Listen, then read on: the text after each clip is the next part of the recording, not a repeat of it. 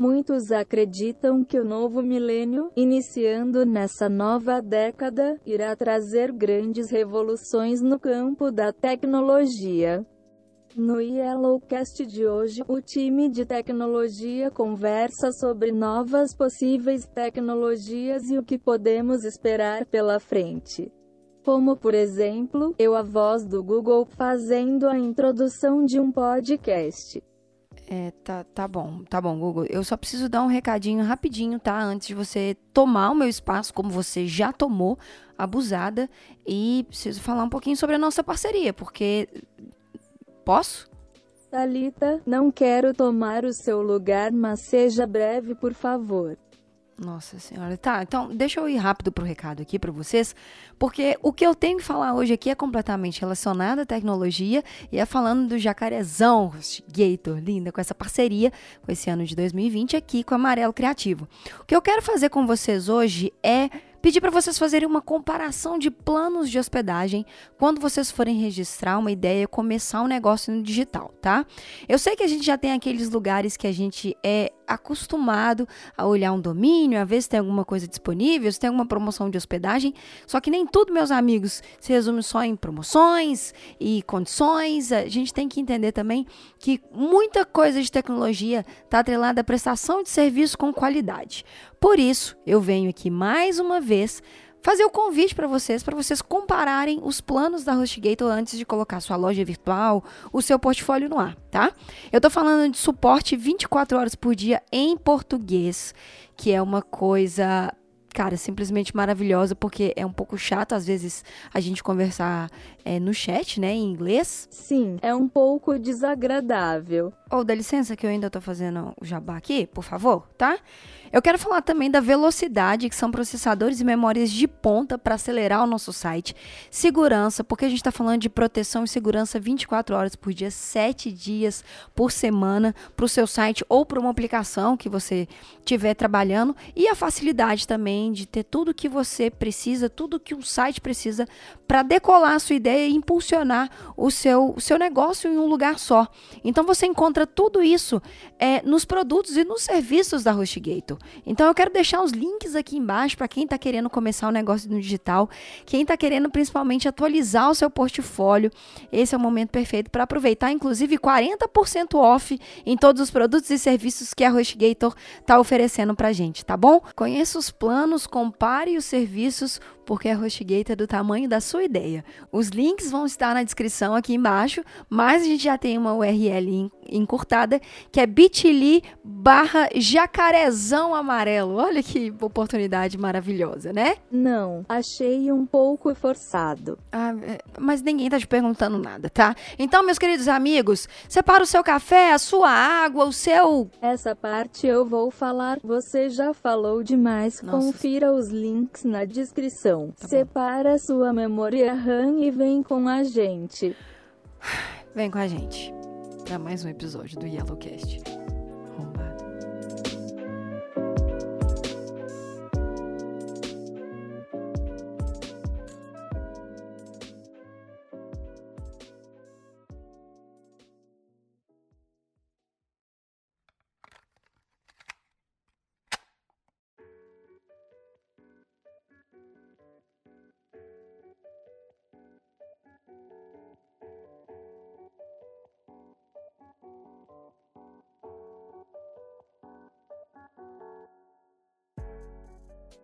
E aí, pessoal, tudo bem com vocês? Bom, tô com um time maravilhoso. Os quatro meninos de time de tecnologia aqui do Yellowcast. Temos duas pessoas novas que vão participar. Então, é, dupla, vocês já vieram, então vamos dar espaço para as novas pessoas que vão participar com a gente aqui hoje. Quero dar boas-vindas a Matheus Generoso. Muito bem-vindo, senhor Matheus. Eu sou o primeiro de muitos Yellowcast de tecnologia. Eu espero que sim. É uma honra estar participando aqui do, do Yellowcast. Eu costumava, eu costumo ouvir bastante Yellowcast. E, e eu trabalhei com os rapazes há, sei lá, um ano, quase um ano, junto da Histórica, e a gente tem, tem mantido contato, bastante contato aí no trabalho, fazendo vários projetos massa. E eu sou responsável pelo time, pela parte de tecnologia dos projetos.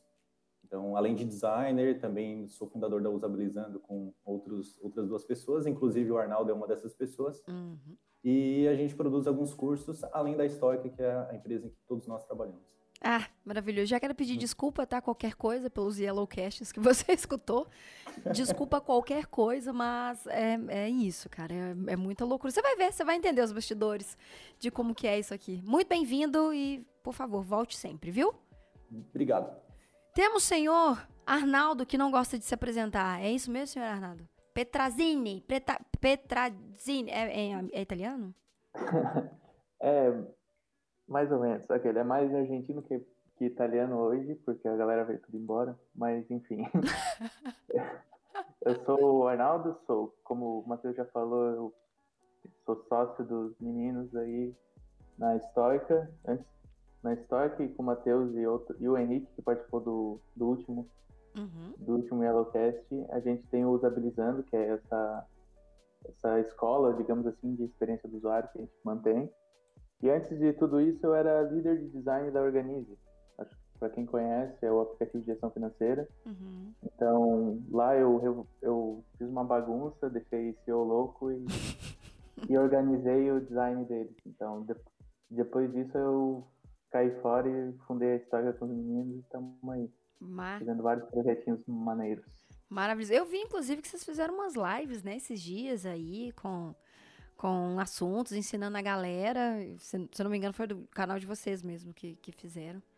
É, vou deixar os links aqui embaixo, inclusive, para quem quiser acessar e saber mais, viu, gente? Sempre, sempre coloco os links aqui para vocês conhecerem todos os projetos de todas as pessoas que participam aqui, beleza?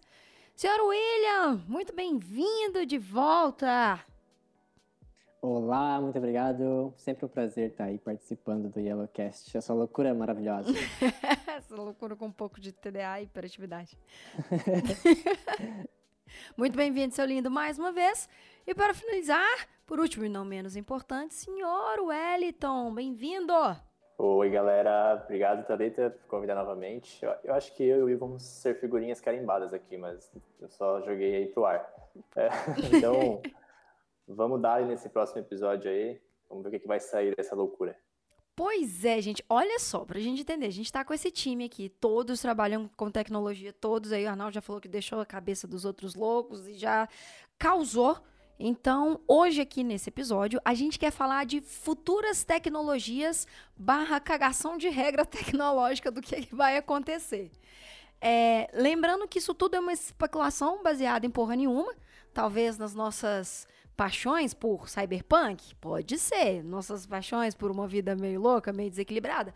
Pode ser também. Então é isso que a gente vai fazer aqui hoje. Inclusive, eu já quero puxar, porque eu fiquei sabendo que Matheus e William, quando a gente estava fechando essa pauta, é, os meninos foram preparar alguns assuntos. E quando eu vi quantas páginas deram, gente, de, de conteúdo aí que vocês puxaram para a gente conversar hoje? No meu caso, foram três artigos e quatro TCCs.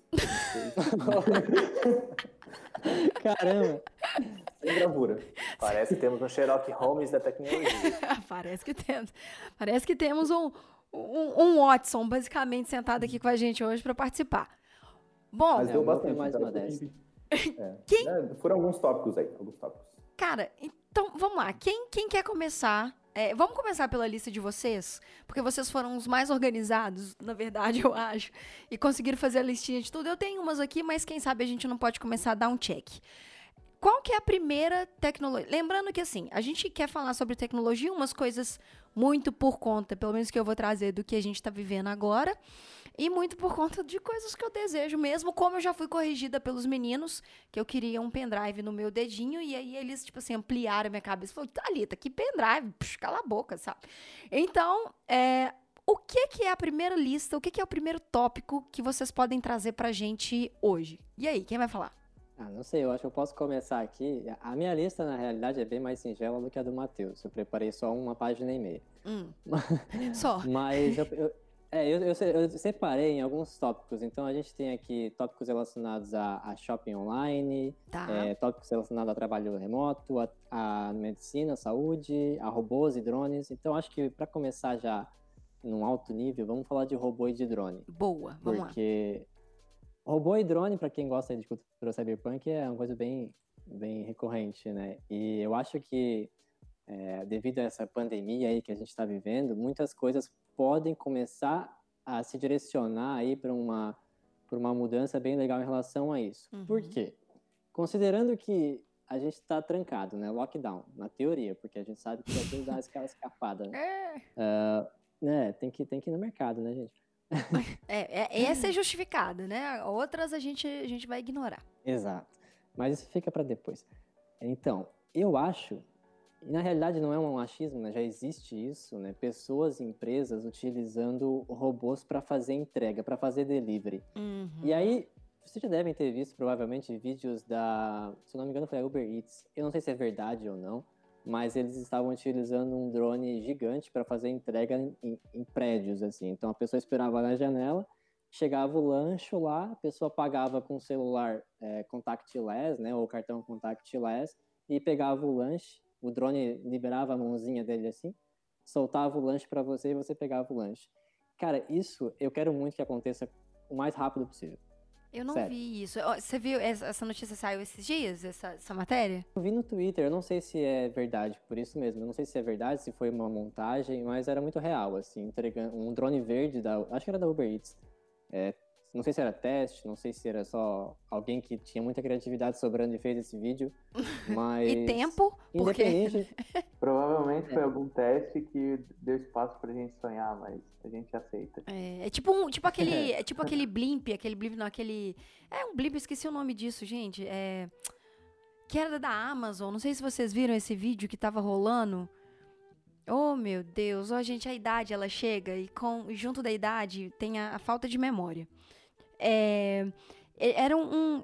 Como que chama o balão que voa, gente? Com fogo e. Dirigível. Ai, obrigada. Dirigível. dirigível. Um dirigível da Amazon, assim, é um vídeo que, tipo, obviamente também é um, alguém com muito tempo, criatividade e, e um computador bem bom para poder renderizar isso. É, fez, tipo, esse dirigível, assim, da Amazon com essa ideia do dirigível ser a matriz, a mãe de todos os drones que iam sair naquela região para fazer as entregas, saca? Então, tipo assim, era um puta dirigível com o logo da Amazon gigante. Então, tipo, eu também, eu também gostaria disso aí, cara. Mas eu acho que a gente tem um problema nisso. Porque eu, eu acho que primeiro seria uma, uma, um serviço de entrega muito elitizado, saca? Porque tinha que ser tipo aquele cara que deu um beck. Não sei se vocês viram isso. Acho que no Rio de Janeiro, o cara entregou um beck pro outro com drone. O cara precisa estar tá numa cobertura, precisa ter, tipo assim, uma abertura de janela, Sim. essas coisas, porque quando a gente vai para áreas mais fechadas, a gente tem problema de fiação, né? Sim, esse negócio de drone é, é, bastante complexo, né? E, tipo, o drone não é só voa, né? A gente pode ter um drone terrestre também. Daí... Ah. Só que isso gera vários problemas, vários problemas. Gente, mas. Porque o, o problema que a gente tem de rua esburacada pro drone é pior ainda, né? Menos para aquele da, da, da da... Gente, o que que tá é, acontecendo? Robotics Dynamics. Né? Obrigada, né? exato. É, não, mas é muito assustador aqui de lá. Daí... Ah, é, claro. mas imagina sair no soco com um daqueles. menor condição, menor possibilidade. É, tu já entra sabendo que vai perder, né? Exatamente. Que soco que eles carregam armas. É, mas é aquele, é aquele que. É aquele que abre porta, né? Que ele tem uma mãozinha, tipo, na cabeça, assim, uma girafa de. É, é, tipo, é um cachorro com pescoço de girafa e na cabeça tem uma mão de pegar Nossa, bichinho. Assustador.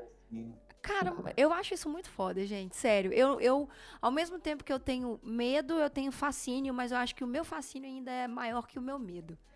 Mas e aí? E o drone? Vocês acham que acontece curto, médio ou longo prazo? Ah, eu acho que é a longo prazo. Porque eu tem é limitação tanto de, de peso, limitação de preço, limitação de tecnologia. Hum, tá, mas, mas peraí, o que é longo prazo para vocês? Oh. Porque eu acho que daqui a cinco anos já vai estar tá rolando. Então, então vamos, vamos definir o que, que é curto, médio e longo de, de anos. Curto a gente pode colocar cinco? Cinco anos? Cinco é curtíssimo. É curto, curto. Curto. É cinco é pode ser. Tá, médio 10 e longo... Não, 10, 15, Sim. né? Médio pode ser 15? Médio acho que 15, 15 tá bom. 15 e longo, então agora a gente caga o rolê e coloca 20. É, longo é só os meus filhos ou os netos. Mas assim, eu acho que vocês estão pensando Bom. muito no, num cenário ocidental, né? Tipo, se a gente é. for olhar um, talvez um cenário oriental, a gente está com dois anos. Os prazos bem mais rápidos. Né? Com certeza. tipo, eu estou fazendo uma pós da PUC do Rio Grande do Sul, que é sobre transformação digital e futuro dos novos negócios. Aí tem uma, uma, uma cadeira que é sobre agricultura e inovação. E a agricultura ela já está utilizando drones para fazer monitoramento de, de grandes cultivos, né? De, de áreas de cultivo. Para ter informações se tem insetos, então eles conseguem fazer medições e até aproximar uma câmera onde tu vai ver cada folhinha da, da planta. Eles conseguem, tipo, misturando com dados de satélite e dados do drone, fazer é, níveis de, de, de, monitoramento dentro desse, dessa lavoura, por exemplo. Então, eu acho que hoje, cinco anos, é, eu acho que já é longe demais. E, tipo, acho que daqui três anos, é claro que vai depender da tecnologia que a gente tem disponível, de baterias, como o Matheus comentou. Uhum. Mas hoje já está sendo utilizado bastante o drone, principalmente na agricultura, para esse tipo de, de, de dinâmica, né? De, Sim. monitoramento. Tem, tem, uma empresa aqui em BH que faz isso já. Ela já fazia isso há, há um tempo. Obviamente, agora eu não vou lembrar o nome de porra nenhum, porque eu não entendi o que aconteceu com a minha cabeça. É, mas Striker, talvez, chama. Tem, é, uma das professoras desse curso é a Marina Vasconcelos. Ela tem uma startup nessa, nessa área, talvez ela seja daí. É, pode ser, pode ser. É, eu acho que eu, como uma pessoa proveniente da roça, eu tenho, tenho um pouco de conhecimento de que, tipo, eu, eu venho lá de uma cidade do interior do Rio Grande do Sul, então eu vi, tipo, meu padrasto trabalhava em lavoura, essas coisas. Uhum. Então a gente sabe que é um, para esse tipo de tecnologia, é um ambiente muito, muito bom, porque são pessoas que têm muita grana, uhum. os donos e tal, eles, Sim. tipo, eles deitam em dinheiro, porque, obviamente, mão de obra Bem... normalmente os funcionários são baratos e o valor que eles ganham é muito alto. Sim. E também é um, é um lugar que, tipo, não é um, uma cidade inteira, é uma lavoura, então eles conseguem mapear ela inteira para botar um drone trabalhar. Total. Então, tra trazendo pro, pro tipo, esse cenário de delivery e tal, um drone ainda é algo muito caro para simplesmente largar ele solto no, numa cidade, principalmente, sei lá, no lugares mais perigosos e tal. Uhum. Para para simplesmente entregar, sei lá, um, um, livro. Então, acho que esse vai ser o maior, maior impeditivo, né? A gente teve essa, recentemente o teste, o cenário da, da, da Yellow, né, da, da bicicleta. Nossa, eles, sim, verdade. Ele, tipo, em Floripa, a gente viu que, tipo, lançou, foi todo mundo, a, todo mundo não, né? A galera que tinha grana curtiu, utilizou, mas mesmo assim não se pagou o prejuízo que eles tinham. Então, o valor de um drone ainda acho que está muito alto para ser utilizado dessa forma. Boa. E também a, a automação dele, né, para ele ser, ele ser um drone autônomo para fazer isso. Então acho que é uma tecnologia muito muito cara para largar ela solta no meio da cidade. né? Gente, a gente não pode deixar sei lá, gente. Não, eu, fiz, eu mudei de apartamento tem pouco tempo. Eu tive que mudar no meio de uma pandemia. Depois eu conto esse rolê. E o cara que tava fazendo a minha mudança me contou que, tipo assim, é, ele tava fazendo uma mudança tempos atrás e ele deixou micro-ondas em cima do caminhão para poder fazer uma coisa quando ele voltou o caminhão, o micro-ondas não estava mais lá. E ele estava do lado do caminhão. Então, drone, gente, o povo rouba cabo pra, de cobre, sabe? Tipo, agora, assim. Imagina drone, o que, que eles vão roubar, roubar para poder fazer peça, né? Tem muito isso também. Cara, agora ah. eu me lembrei de uma situação, de um vídeo, que o cara roubou uma bicicleta com um drone. Quê? Caraca. Não. É verdade, eu lembrei. Sério? É Como uma, assim? É uma bike super leve, né? Uhum. Daí ele pegou com, acho que era com cabo, engatou na bike assim e saiu voando. Nossa! É a pescaria bike. digital. Caramba! Paia, coitada da pessoa. A gente, com essa tecnologia, eh, a gente também tem mão de obra, né? Então, provavelmente, nessas primeiras versões dos drones, vai ser alguém teleguiando. Então, vai ter ser um pessoal lá do norte, o pessoal do, do sul, aqui do sul também, teleguiando esse drone lá para fazer a entrega para a pessoa. Porque não vai ter tecnologia, inteligência artificial que se adapte a todas as situações do Brasil, né? Sim. É, a, a, alguém cuidando. a curto prazo. É, a curto prazo. A curto prazo. A longo prazo, com certeza, com certeza. Sim. Porque depois que as pessoas passarem por esse lugar, já tá tudo mapeado. Tá, verdade. Pois é. quero... é. O Google Maps, né? Eu só, eu só quero um drone que lave minha louça. um robô. É, é aquela, é, é aquela mãozinha que a Thalita é, É do, da Boston Dynamics. Oh, mas tem uma parada boa que chama máquina de lavar a louça. Tipo, ela não faz tudo, mas ela já ajuda, sabe qual é? Mas não faz companhia nem conversa comigo, né? Ah, mas aí você pode é comprar é uma inteligente e ligar uma Alexa. Olha aí, cadê a sua casa? Sua Smart House.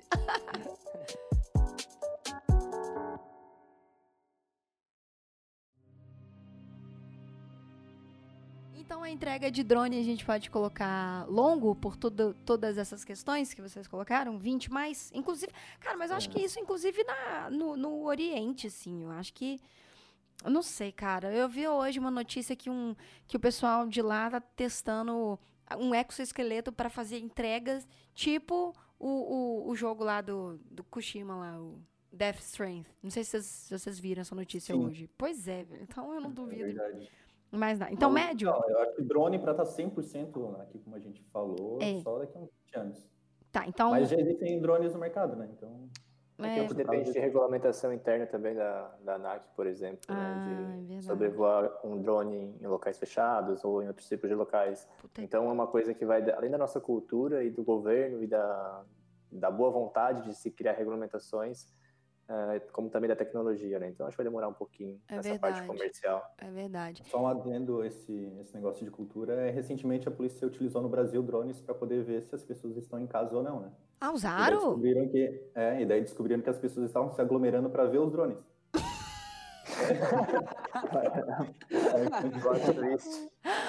Ai, cara. Brasileiro tem que ser estudado. Algo que a gente pode tra traçar um paralelo sobre isso é os carros autônomos, né? Pois Porque é. A Google, a Google, ela começou o projeto do, de carro autônomo em 2009. Então, é, é um projeto, tipo, é algo trabalhoso que eu acho que ele tem um, um caminho. Um caminho. É verdade. Mas tem outra coisa que eu acho que a gente não está levando em consideração, que é o barulho que, essas, que os drones vão fazer. Gente, vai ser ensurrecedor. Imagina a quantidade de drone voando o dia inteiro. Vai ter que ter uma lei do silêncio. Lei do silêncio, assim, né? Bem entre aspas, porque vai ser. Cara, é, é hélice o dia inteiro, batendo, bateria, vu, vu, vu, aquele negócio te entregando, você não vai escutar a campainha. Então o futuro é surdo, gente.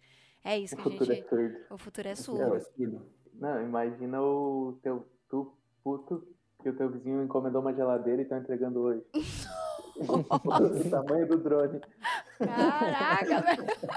Mas esse, esse vem pela porta, né? Esse é o drone do braço na cabeça, o drone girafa. O Arnaldo. Isso aí é a geladeira é um robô, na verdade. É verdade. É verdade. É verdade. A geladeira já é um robô, ok. É ele vem andando. Você liga na geladeira, ela vem andando. Então, drone longo prazo. Beleza. É, pro, gente, eu acho que isso vai ter assunto para tanto podcast. Vai, vai, ser o primeiro de uma série, eu acho, isso aqui. Porque a gente. putz, a gente já gastou 20 minutos só num drone, gente. A gente.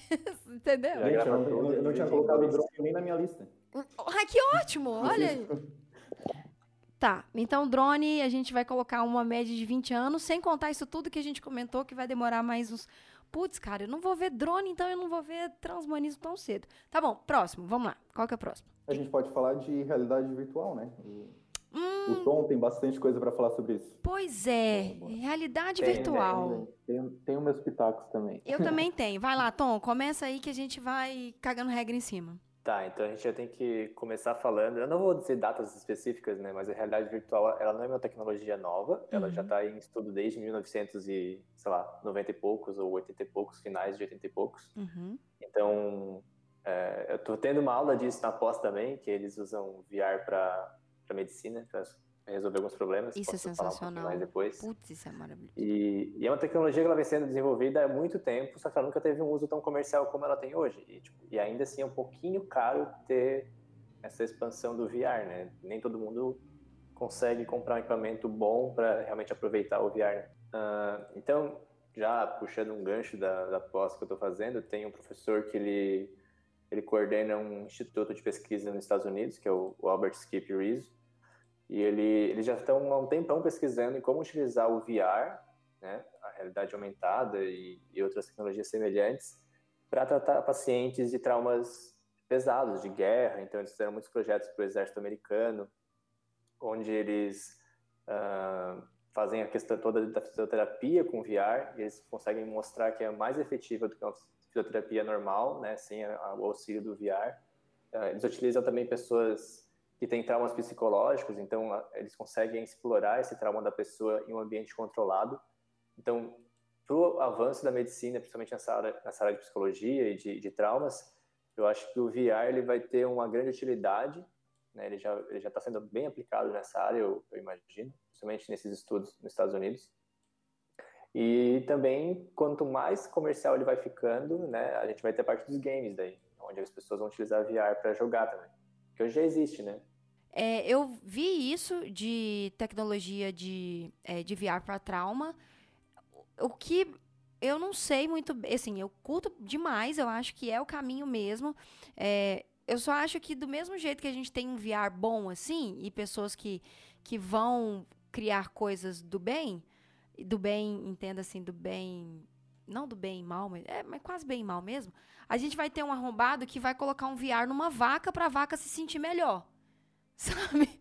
É, ah, então, ele até dá um exemplo que eles usam VR eu acho que em, em animais, para deixar eles mais confortáveis na hora de tirar leite, por exemplo, de uma vaca. Eu acho que isso já, já existe, tá? Não, já, já existe. Isso é fato. Eu vi que os caras estavam fazendo VR pra vaca presa e eles colocando VR pra ela pra parecer que ela tá no campo. Ah, vai se isso. fuder, né? Vamos combinar? Porra, velho. É, é foda, é foda. O capitalismo, né? Não vou nem falar nada. Né, capitalismo tem que acabar, gente. Né? É louca, né? É, Falando de tecnologia. Um lado, né?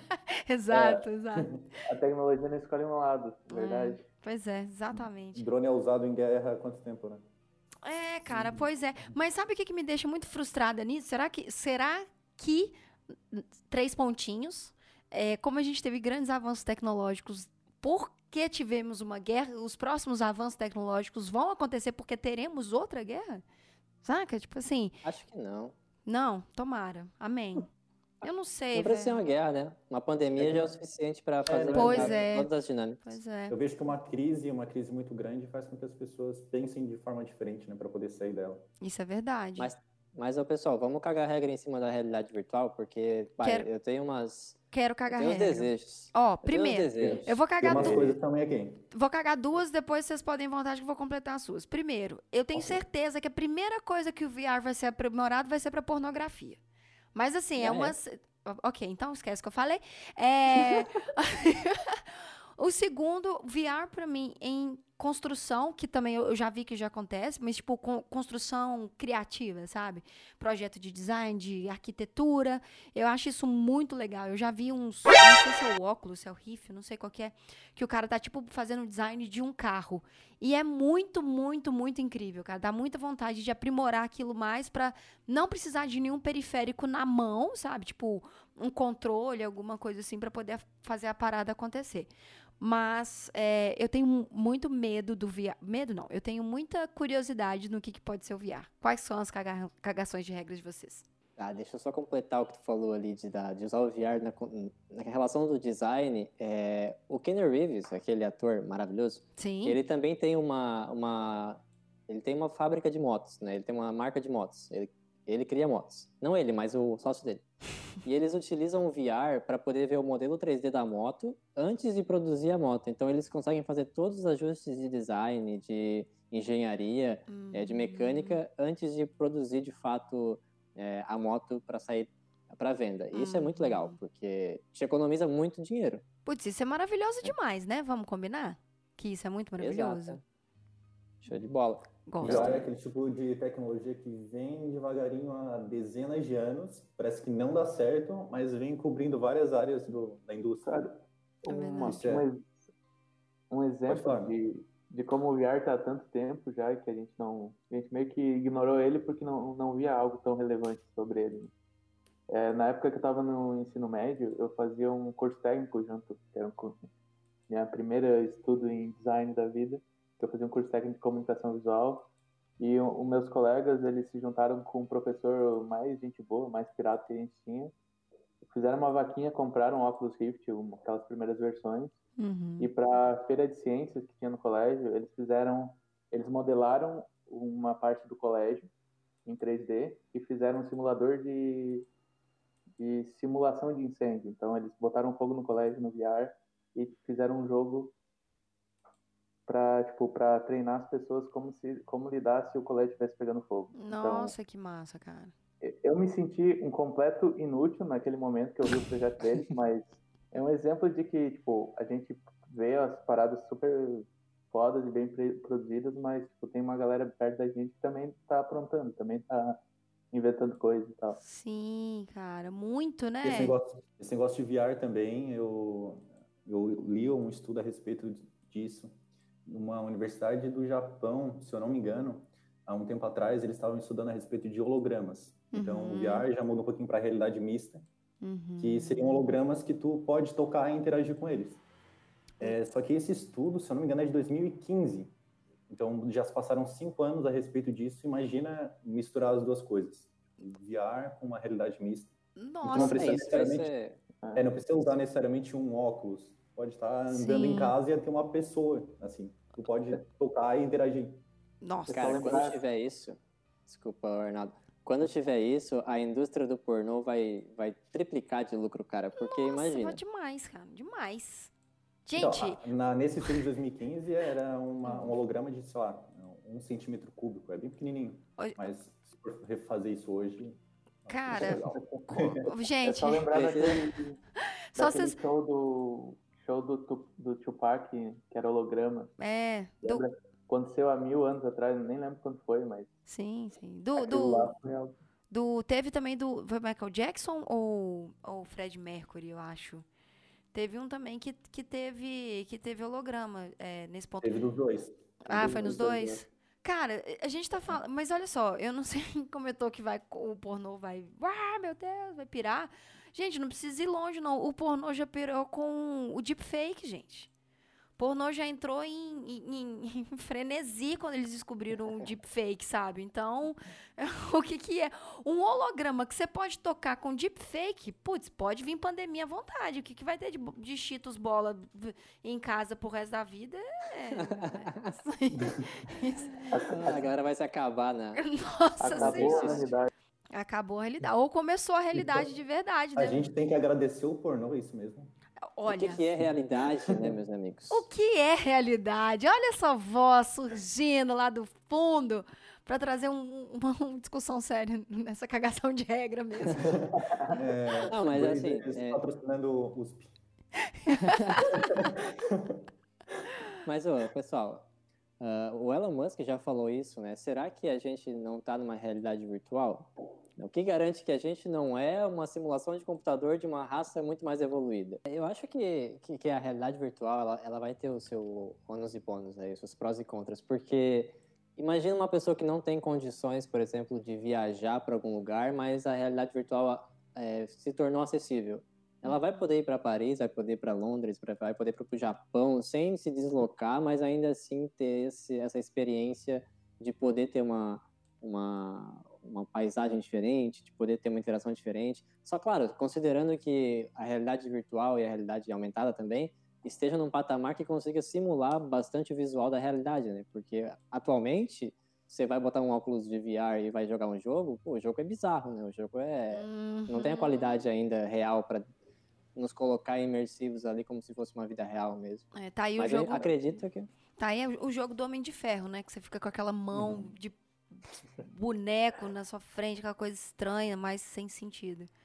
Mas esse lance de transportar a pessoa para um lugar, né, algum, sei lá, algum bairro que ela viveu, até o professor mostrou um exemplo que eles usaram um paciente, ela já estava meio que, sei lá, mais para lá do que para cá, né, já estava bem debilitada, e eles botaram ela num VR, num óculos, e mostraram a antiga vizinhança dela. Então, uh, o VR, mesmo que seja um talvez um 3D mal feito, né, não seja tão realístico quanto a própria realidade é, ela conseguiu ter as mesmas sensações de como se ela estivesse lá. Então, o VR, às vezes, mesmo não tendo todo esse aparato realístico, ele consegue ainda transmitir as mesmas sensações. Uhum. Então, isso que é o legal do VR, não é quão potente a tecnologia é, mas é como ela consegue te colocar uhum. na mesma percepção, no mesmo momento, com outros tipos de, de auxílio, né? Não o, o realismo. Sim, sim. Cara, daí eu já não concordo tanto contigo. Eu vi uma notícia esses dias que eles estavam usando VR para poder reproduzir uma filha que já tinha falecido. Nossa, eu vi isso, eu já chinês. É, eu vi isso, cara. Facilitar Exato. o tratamento dela. E daí, tipo, eu não sei se isso é ético, né? É, é curar o tratamento da pessoa trazendo o mal dela à tona. Nossa, eu vi isso, cara. Eu vi isso. É Nossa, muito é bizarro. É pra caramba. Nossa, Imagina, é muito a pessoa bizarro. tem medo de aranha. Vamos mostrar agora uma sala cheia de aranhas e ver como é que ela se comporta. Você é louco. mas, mas daí tu tá levando para um lado onde o profissional, o psicólogo ou, sei lá, qualquer pessoa que está acompanhando esse teste está botando em situações extremas. Obviamente não vai acontecer dessa forma. Eles vão colocar em situações... São más, cara por exemplo, a primeira simulação que teve é, essa, esse objetivo de melhorar um, uma fobia, que seria de altura, de atravessar uma ponte, ela aconteceu em 1994, então são 25 anos. E, cara, era um gráfico tipo Super Mario, assim, meio 3D, tipo é, aquele joguinho de quebrar bloquinho, como é que é? é... Minecraft? Não. Tipo Minecraft. Ah, tá. É. Uhum. Então, o gráfico era tipo Minecraft, sem a placa de vídeo foda que lançaram aí. Uhum. e, e com esse gráfico eles conseguiram tratar fobias de, de altura, né? De, de a pessoa conseguir atravessar uma ponte que faltava madeirinhas ou é, qualquer outro tipo de fobia. Então, é como eu falei, às vezes não é o realismo e também não é a, a colocar a pessoa num momento tão drástico da fobia dela, mas é colocar ela, ela em etapas, como se fosse um game, levels, até onde chega o um momento que ela não tenha mais essa fobia. Vocês estão muito bonzinhos, eu quero ver a baixaria, pô. Cara, mas eu, eu, eu não sei sobre o VR, assim. É, é, nem é VR, né? Sobre a realidade. Eu não sei, cara. Eu não sei o que imaginar, na verdade. Eu acho que. Dar exemplos, então. Ah, vai Pessoa, pessoas que são autistas, ah, eles não têm, às vezes, a capacidade de se relacionar muito bem como a gente quer, sei lá, entre aspas, normal, consegue. Uhum. Uma entrevista de emprego, ou se comunicar com uma pessoa que ele gosta. Então, o VR, nesse, nesse tipo de tratamento, ele consegue simular uma entrevista de emprego e a uhum. pessoa vai estar mais preparada, o autista, quando ele for realmente fazer essa entrevista no mundo real. Né? Ele vai aprender com o VR, pode ser que seja traumático para ele, mas vai estar num ambiente controlado e simulado, e ele vai estar sabendo disso. E ele vai estar praticando como ele pode falar e responder para a pessoa no mundo real. Então, Sim, é, é esse tipo de ajuda que o VR consegue proporcionar no momento, né? Entendi, entendi. É, esse tipo de ajuda faz, faz completo, completo sentido, isso aí eu concordo. Mas, cara, eu tenho, tipo assim, eu tenho medo do que o VR pode se tornar bem Minority Report, sabe? Tipo assim, eu quero simular que eu tô dando facadas no meu chefe. Ah, sei lá, velho. Eu acho que esse tipo de bizarrice vai super acontecer, sabe? Vai existir. É. Eu vai, acho que vai. é uma linha bastante tênue, bastante tênue. Mas... Porque tu pode, ah, sei lá, eu comprei um jogo e daí o jogo está em fase de teste e tem uma cena que é muito forte e eu tenho uma parada cardíaca. Porque ficou, foi muito real. Ah, mas isso aí é. Isso aí é todo tá, dia. Isso aí é um filme no cinema. É... Ah, desculpa. Não, pode falar, pode falar. Se a gente chegar num ponto agora, eu vou puxar meu, meu lado otaku. Tem um anime que é o Sword Art Online, que eu assisti na, quando era adolescente. Putz, demais, sim. Também assisti, top. Nossa, aquele, aquele lá mexeu comigo. Mas ele. que, só dando spoiler, assim, a, a história são, são vários adolescentes que eles entravam no mundo de realidade virtual para jogar com RPG, que eles viviam aventuras e tal. Só que em um certo momento o dono desse jogo ele decidiu que todos iam ficar presos lá, então ele tirou o botão de logout e se tu morresse dentro do jogo tu morria na vida real. Então, Uhum. E esse, se esse cenário virar realidade, não tem como, mas pode. É, isso é a razão de vários traumas, né? Sim.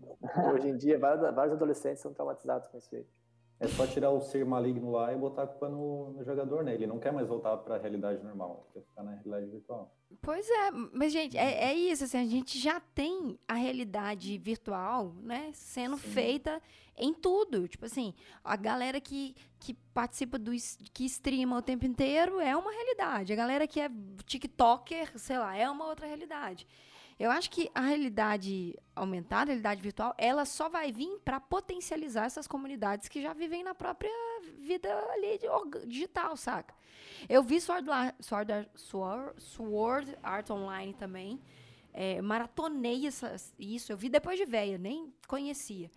Nossa, aí eu vi o dois, aí eu vi o três, eu fiquei neurado. Falei, puta que pariu, qual que é o problema dessa galera? Porque os assuntos são tão profundos e, tipo, é muito, é muito abuso, é muita, sabe? E é aquilo, velho.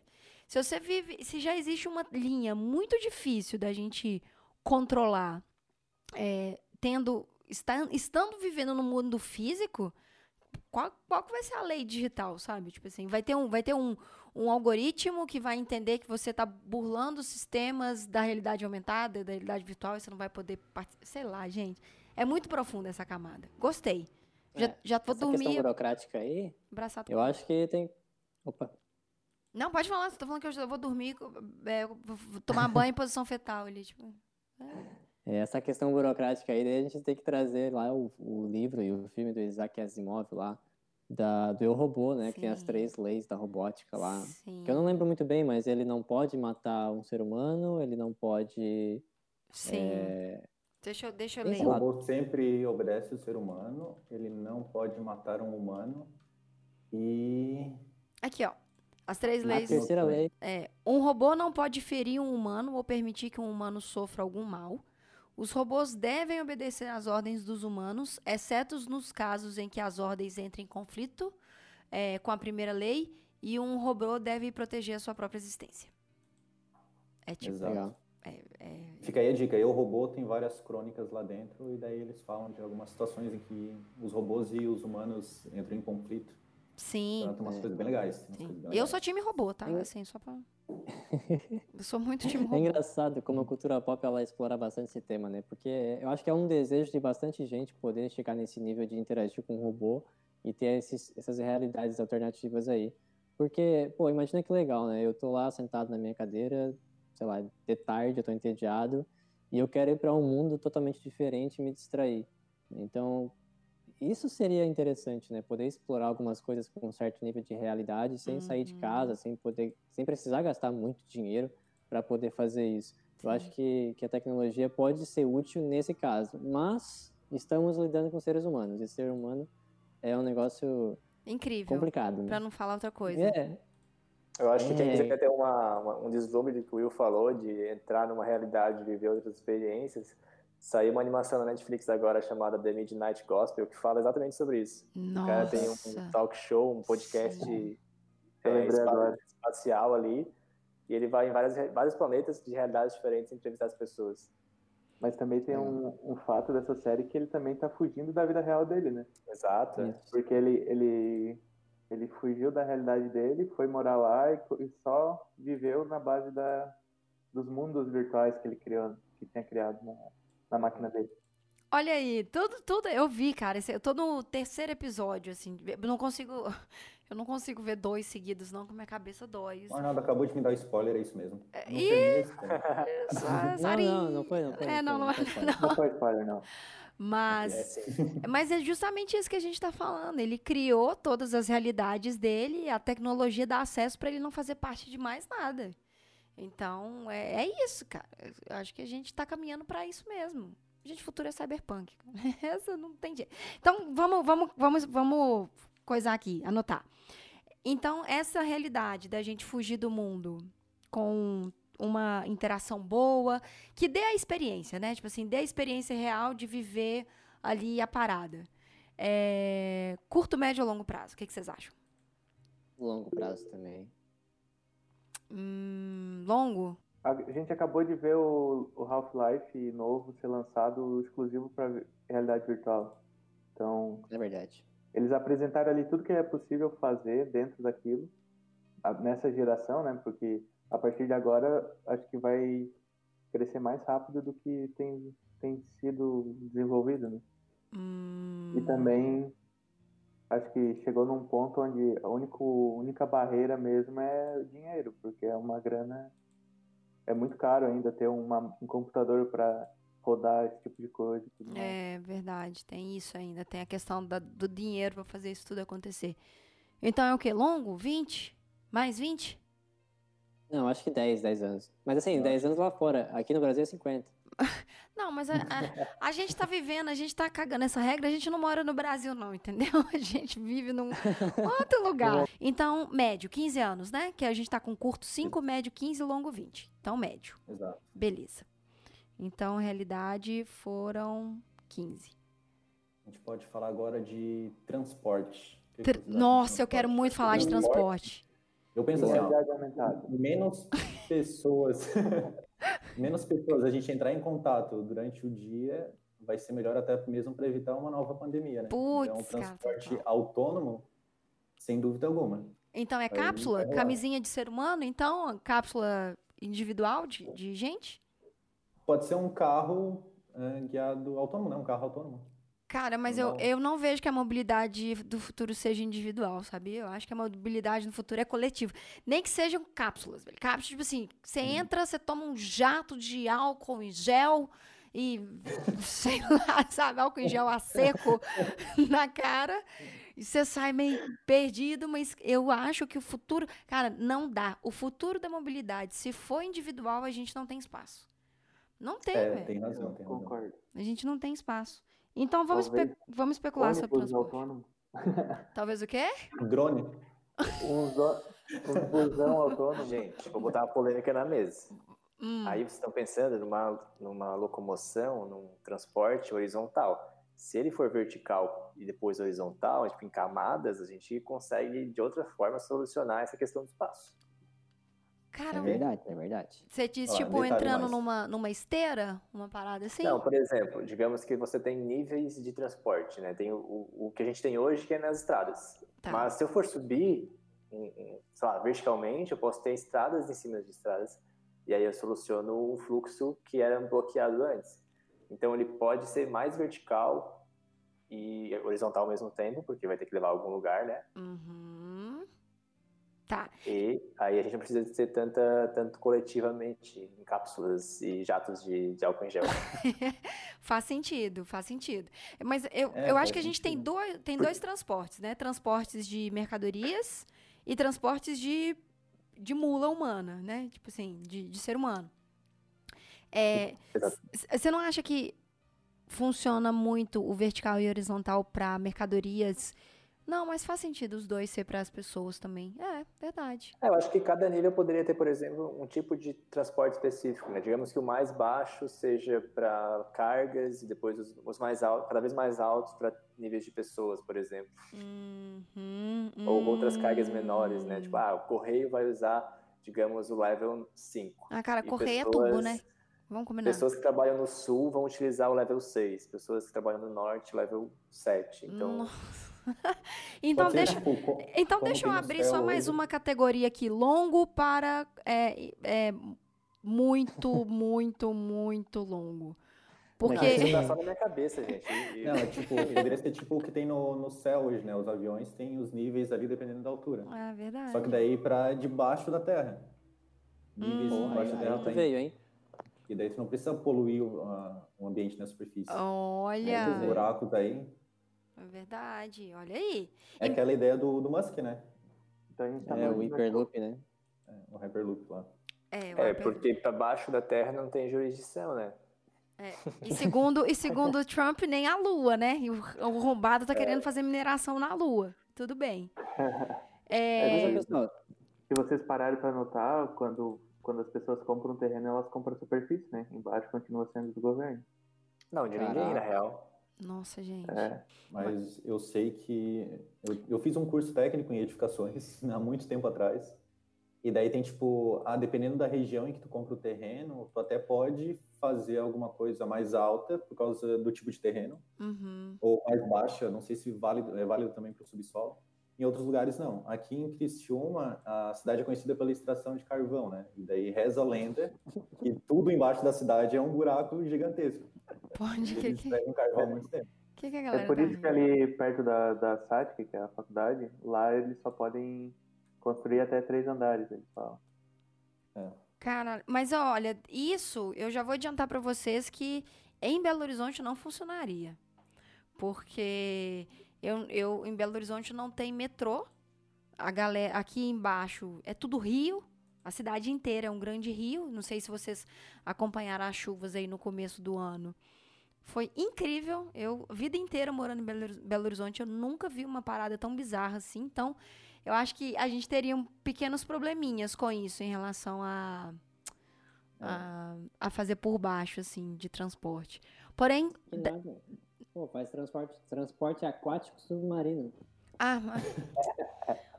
Velho, eu vi hoje um vídeo de 15 deputados tentando fazer uma live, fazendo uma videoconferência. Não sei se vocês viram. Fazendo um call. Sim. Cara, tinha gemidão, sabe? WhatsApp, tinha umas paradas muito loucas acontecendo assim. Tudo bem que nós poderemos ser essas pessoas, nossos filhos, eu não vou ter filho, mas né, poderiam ser essas pessoas que teriam muito mais noção de, de tecnologia, assim. Mas vamos, voltar para a especulação de transporte.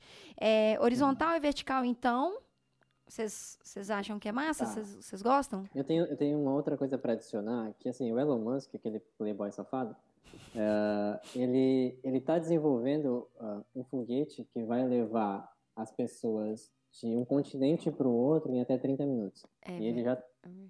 isso é bizarro, porque imagina, sair daqui do Brasil para o Japão em 30 minutos. Não, isso é bizarro. Isso é, Nossa, isso... imagina o tanto de vômito que vai ter dentro dessa cápsula. Mas aí já pode emendar do projeto lá do álcool em gel e já faz tudo ao mesmo tempo, entendeu? A pessoa vomita e já sai meio que, que, que. Mas, tipo, é uma grande. Grande evolução do trem bala. Grande, grande, grande evolução do trem bala, né? É, vai ser igual a Aretusa na montanha Que desespero, velho. Por favor, cabines individuais nesse rolê, gente. Não, não rola. Mas aqui, vocês não acham que poderia ser tudo um mega trem bala no mundo, não, velho? Tipo assim, aí você para nas estações. Ah, você vai parar em, em França, você vai parar na África, você vai parar na China. Sabe qual é?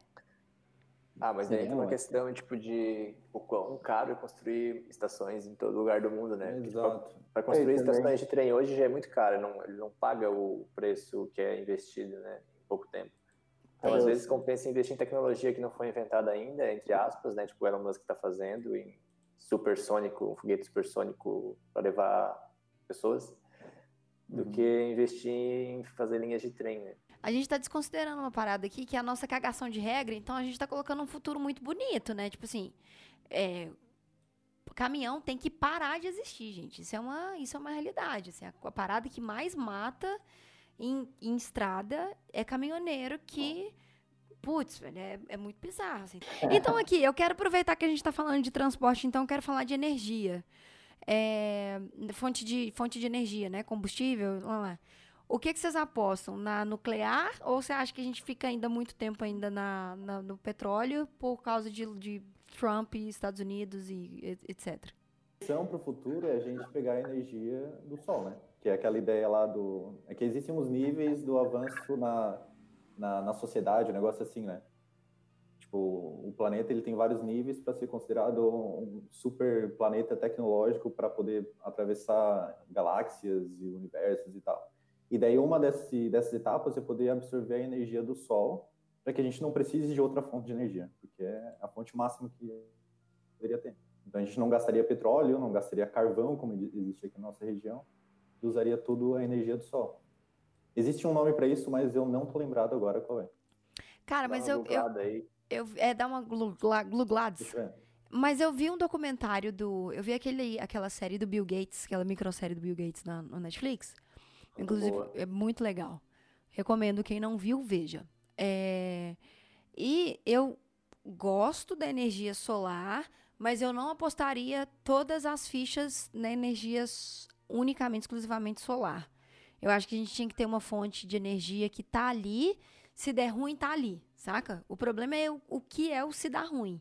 E eu tava vendo, ele fala muito da energia nuclear. É, a gente tem essa, isso de Hiroshima, de Hiroshima não, de Fukushima e de Chernobyl, né, que foi a energia nuclear.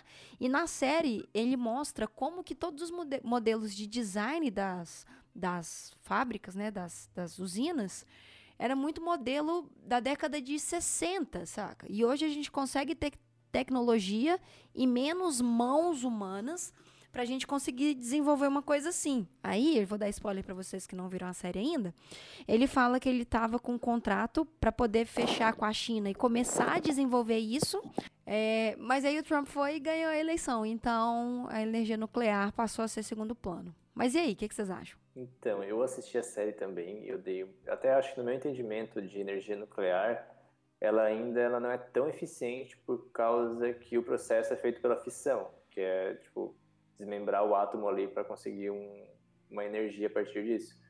Se e eles estão tentando a fusão também, que seria juntar dois átomos, colidir eles para gerar um terceiro mais pesado e com muito mais carga de energia, que seria uma, uma, uma maneira mais eficiente de fazer isso.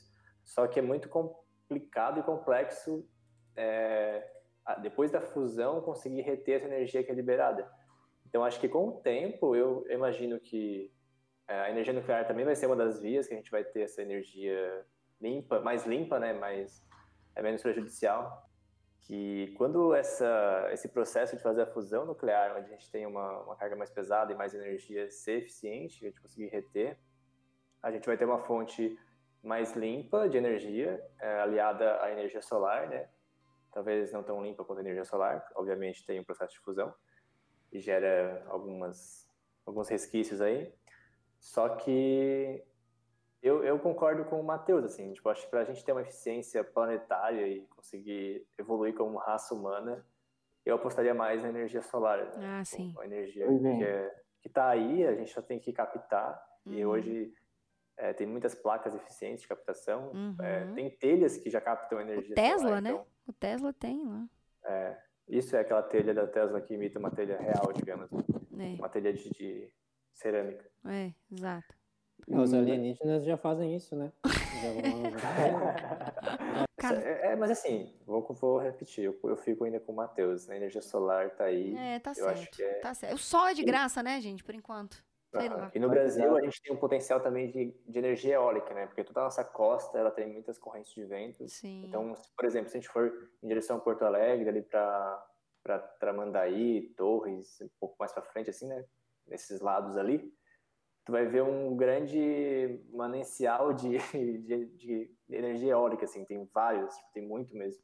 E na serra do Rio do Rastro, né, que é a nossa outro lado aqui de onde a gente mora, também já tem alguns pontos com bastante energia eólica. Então ah, eles legal. aproveitam muito essa, essas correntes de vento que tem aqui. E é uma energia limpa também.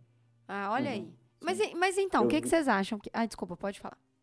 Então, só para complementar, essa, isso aí não foi uma ideia minha, o nome disso é escala de Kardashev, e são, tipo, três níveis. O primeiro nível é tu conseguir aproveitar toda a energia do planeta, e daí ele dá um valor ali da quantidade de energia. Depois, a, a quantidade de energia que a estrela pode propor, e depois a quantidade de energia que a galáxia pode te fornecer. Então, uhum. esses são os três níveis de, de desenvolvimento tecnológico e de uma civilização proposto pelo, por esse russo Nikolai Kardashian. Cara, por um minuto eu ainda disse falando Kardashian. Aí eu falei, é, agora deu, agora o mundo ficou estranho mesmo. Tá bom. Então, para a gente ter transportes automatizados, horizontal, vertical, com uma energia limpa, quanto tempo? Curto, médio, longo ou infinito? Infinito. Infinito. Infinito, infinito. Ai, gente, que é triste. É longuíssimo, né? Tipo, acho que é até meio presunçoso prever um tempo, porque a gente também tem aquele tempo de, de qual, quão, de, quão perto a gente está de se fuder na, na Terra. Né? É, então, não dá tempo. Anos, Putz! A gente vai estar tá se fudendo porque não vai ter água. Então, talvez daqui 50 anos a gente nem chegou nessa, nesse avanço tecnológico da energia para poder fazer alguma coisa. Né? Então... Nossa, Wellington, você acabou de criar mais uma diretriz aqui pra gente, mais uma escala aqui pra gente, que é curto, médio, longo e deu ruim. Não, e não deu tempo, né? E acabou a água. É, e tipo, acabou não. Acabou a humanidade antes de é, Exato. Então é curto, médio, longo e não deu tempo. Maravilhoso, cara. não deu tempo, bota não, aí. Não deu tempo. Então. Independência energética, não deu tempo. Não deu tempo. Exato. Putz, genial, cara. Genial. Isso é, tá melhor que encomenda. Foi mal, alienígenas. Foi mal. Foi, Foi mal, ET Bilu. A gente Desculpa, vai eu não quero. eu não acredito. É, cara, putz, aquele. Por que que todo. Por que que o ET Bilu é mencionado em quase todos os Yellowcasts, velho? Isso é coisa do Felipe, cara. O Felipe mencionou ele ET Bilu em todos os episódios do Yellowcast e virou essa. Uma persona, basicamente, ET Bilu.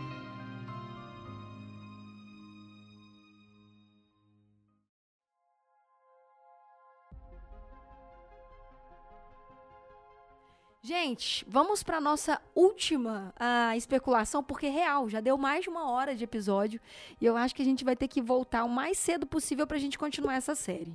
Todos nós. Vai lá. Ah. Não, não, eu acho que, assim, não tem muito o que explorar, né? A gente já explorou bastante nessa, nesse ponto.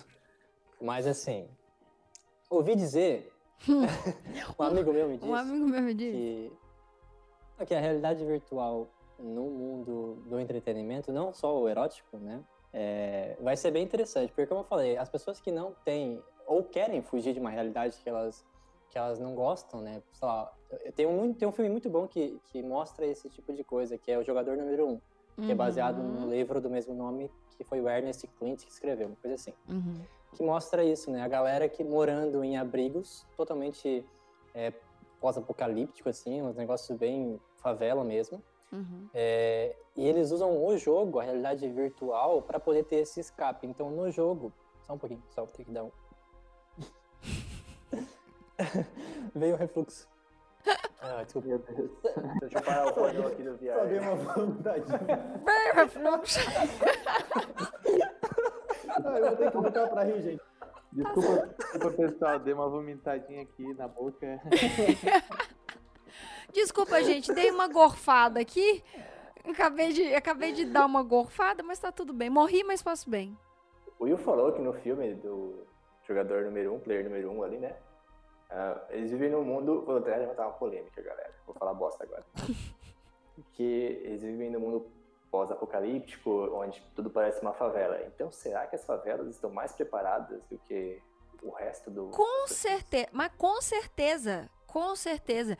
E não é porque eu acho que é, tenham acesso, muito, muito pelo contrário, a gente sabe o quanto que o governo é um fudido que não, não toma conta de, de periferias, de favela e tudo, mas o futuro é escasso. Então, com certeza a galera já está mais preparada com a gente, porque se o futuro é escasso, quem cresceu com nada, infelizmente mesmo, é, né? E é isso, velho. Com certeza Cara, vai estar tá mais. Assim, ó, Onde tem maior sentimento comunitário? É numa favela ou num condomínio? Exatamente, favela, né? na favela. A favela não é um só, é um grupo, é uma entidade, né? É exatamente. É uma comunidade, velho. É uma é. comunidade. E é uma comunidade mesmo. Tipo, o senso de comunidade, de comunidades, é muito mais elevado. O senso de compartilhar, de ajudar um ao outro. Exato. Voltando então ali à questão da realidade virtual, no entretenimento na realidade virtual, que vai juntar bastante coisa que a gente já falou, né? Porque eu acho que o entretenimento, nesse filme que eu citei ali do Jogador Número 1, as pessoas elas não têm condições de ter uma vida decente na vida real, então elas vão para o mundo virtual porque elas podem ser quem elas quiserem, elas hum. podem assumir personagem que é cabelo azul, que tem olhos verdes, que tem roupas de grife, elas podem ir para baladas em Ibiza, elas podem fazer o que elas quiserem. Coisas que elas não conseguiriam na vida real pela decadência do mundo. Então, acho que o entretenimento tem essa via de dar uma certa liberdade para as pessoas que estão sofrendo, né, que não têm uma, uma vida muito boa, mas também abre brecha aí para todo tipo de ruindade que já existe no mundo real e que com certeza vai ser muito mais fortificada lá no mundo virtual, porque lá as possibilidades são infinitas, né? São praticamente é, todas liberadas. É como se, se os caras estivessem usando o hack para poder fazer qualquer coisa. Caramba, é, gente. Eu acho que a gente pode. Putz, a gente falou três tópicos. Quantos que tinham na lista de vocês? Uns 20. então, esse último nem tava na minha lista também. que, bom, que bom, só o que vem surgindo. Cara, a gente então, volta no outro episódio, então. Eu acho que não vamos demorar, porque acho que esse papo rendeu, ficou interessante. Tem muitas coisas que vieram na minha cabeça, acho que agora dá pra gente. que dá pra acrescentar na lista. E vamos continuar cagando essa regra em próximo episódio. Vocês animam? Sim, claro. Tô. Então fechou. Meninos, muito obrigado. Considerações finais? Por favor, microfones estão abertos para vocês fazerem os respectivos jabás. Vamos começar pelo, pelo, pelo Matheus, que Matheus chegou. Vou fazer o seguinte: Matheus e Arnaldo, fa façam um jabá do projeto de vocês. O William e, Matioli, e, e William e o. Galera, aí ó, quem estiver escutando, já acesse stoica.design. É o site da nossa empresa, a gente produz uh, interfaces, tudo relacionado a design digital.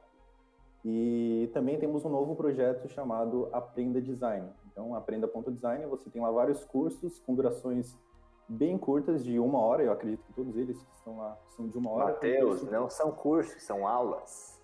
É, então, aí que eu ia falar, duração de uma hora, que é uma duração menor do que uma aula numa faculdade, em que você aprende muita coisa e é quase uma mentoria com a pessoa lá que está te dando aula. Então é uma turma reduzida, com, acho que atualmente tem umas 10 pessoas por turma, por turma na, nas aulas, no nas aulas pagas. É, então você ali por uma hora tem contato com um profissional que tem bastante experiência no mercado e tem um conteúdo bastante denso que você já consegue, a partir daquela aula ali de uma hora, construir várias outras coisas. Sigam o, o Usabilizando no Instagram. É, também estamos usabilizando. Pode, pode falar, Arnaldo, vai lá. Não, então, o Usabilizando é o projeto que, eu, coment... que eu e o Matheus comentamos lá no começo, que é a nossa iniciativa de criação e democratização do conteúdo de experiência do usuário, né? Que a gente sabe que design é uma área meio elitizada. Então a gente produz, está meio parado, mas porque a gente está bem focado no lançamento do Aprenda. Então, aos poucos a gente está voltando a produzir, a divulgar bastante coisa legal. A gente também não, a gente gosta de trazer trazer conteúdos que são interessantes e que não não é mais a não é cagação de regra. A gente quer realmente começar a discutir sobre isso. É isso, usabilizando lá no Instagram. Yay! E vocês, Super Gêmeos Ativar? Alguma. Algum, alguns jabá? O Matheus e o Arnaldo já falaram aí de dois jabás, né? Que é a Histórica e o Aprenda Design. É, o jabá que eu posso fazer aqui também, junto com o Tom, é sobre a UI Lab. A gente está com cursos online de UX para quem tem interesse de entrar na área. Uh, fora os outros cursos que a gente tem lá disponíveis no site também. Então acessem uilab.com.br e procurem por UI Lab também, é UI Lab, Lab né? É User Interface, é o acrônimo UI. Procurem no YouTube, no Instagram, procurem no Twitter, a gente está aí onipresente nas redes sociais. É verdade. O link vai estar tá na descrição. É, exatamente. Vou deixar os links aqui para vocês. Lembrando que se você escuta no menino Spotify, que não deixa a gente embedar link ainda, a gente vai fazer aquela URL safada, encurtada se eu lembrar, tá, gente? Porque às vezes eu não esqueço. E não é. Não é. Como é que fala? Uma vontade não, é falta de memória. Mas os respectivos arrobas vão estar tá aqui, então eu tenho certeza que no arroba de cada um vocês conseguem ter acesso aos projetos. Então, como os meninos já falaram, é, todos os jabás aí são comunitários, a gente participa aí de todos os projetos praticamente. Mas eu também queria convidar vocês para conhecer o canal do YouTube da IBLab. Então a gente está com conteúdo semanal, geralmente de dois dias por semana, na terça e na quinta-feira quando eu consigo. Uhum. E tem muito conteúdo de design, conteúdo que tem relações com o design também, então não fica muito bitolado na parte de interface, tem outras coisas sobre negócio, sobre uh, psicologia, talvez, quem sabe, sobre indicações de livros. Então fica a dica para curtir o canal da UI Lab também. Só pesquisar por UI Lab e você encontra lá no YouTube e aí se inscreve para receber os próximos vídeos. Muito que bem, olha aí, gente, fazendo o que eu não consigo fazer dos vídeos duas vezes por semana. Parabéns, viu? Não tô conseguindo. Oh, valeu. Ah, dois podcasts, canal, eu não. Né, gente? é muita coisa, é muita coisa. É muita eu coisa. É muita coisa. Mas tá rolando. Tô aqui pelo. Tô saturado. Não, fala não, mas tá rolando. Pelo menos tá rolando. Um lado bom de estar rolando. Meninos, muito obrigada pela participação de todos vocês. Foi incrível o nosso bate-papo. Foi assim. É... Nossa, sério, eu, eu quero Inclusive, conversar mais vezes mesmo, de verdade. Acho que a gente pode voltar, como eu falei, com essas pautas e outras pautas que me deu ideia que a gente pode ir aprofundando aqui. É, até com cagação de regra. Eu pensei que a gente ia cagar mais regra, mas eu achei que a gente foi até comportadinho, gente. Acho que a gente chegou uhum. ali com as de filosofia, sabe? muito bom de ter pessoas maduras, é outra coisa, né? A gente pode fazer um, um bloco nesse amarelo criativo, nesse Yellowcast, só pra cagação de regra, tipo, hipóteses do futuro. Gosto. Mas cagação, cada hora que a gente tocar uma sirene é uma cagação de regra que vai ter que soltar. Já tô, já tô dando complicação para mim mesmo. Olha aí. Não, tá bom, fechado. A gente faz isso então. E caga mais regras em um próximo episódio. Muito obrigada a você que escutou até agora. Não esqueça de conhecer Amarelo em todas as redes sociais e me seguir no Instagram também, arroba que eu cago nas regras pessoais lá também, tá bom? A gente se vê na semana que vem. Um beijo para vocês e tchau, tchau.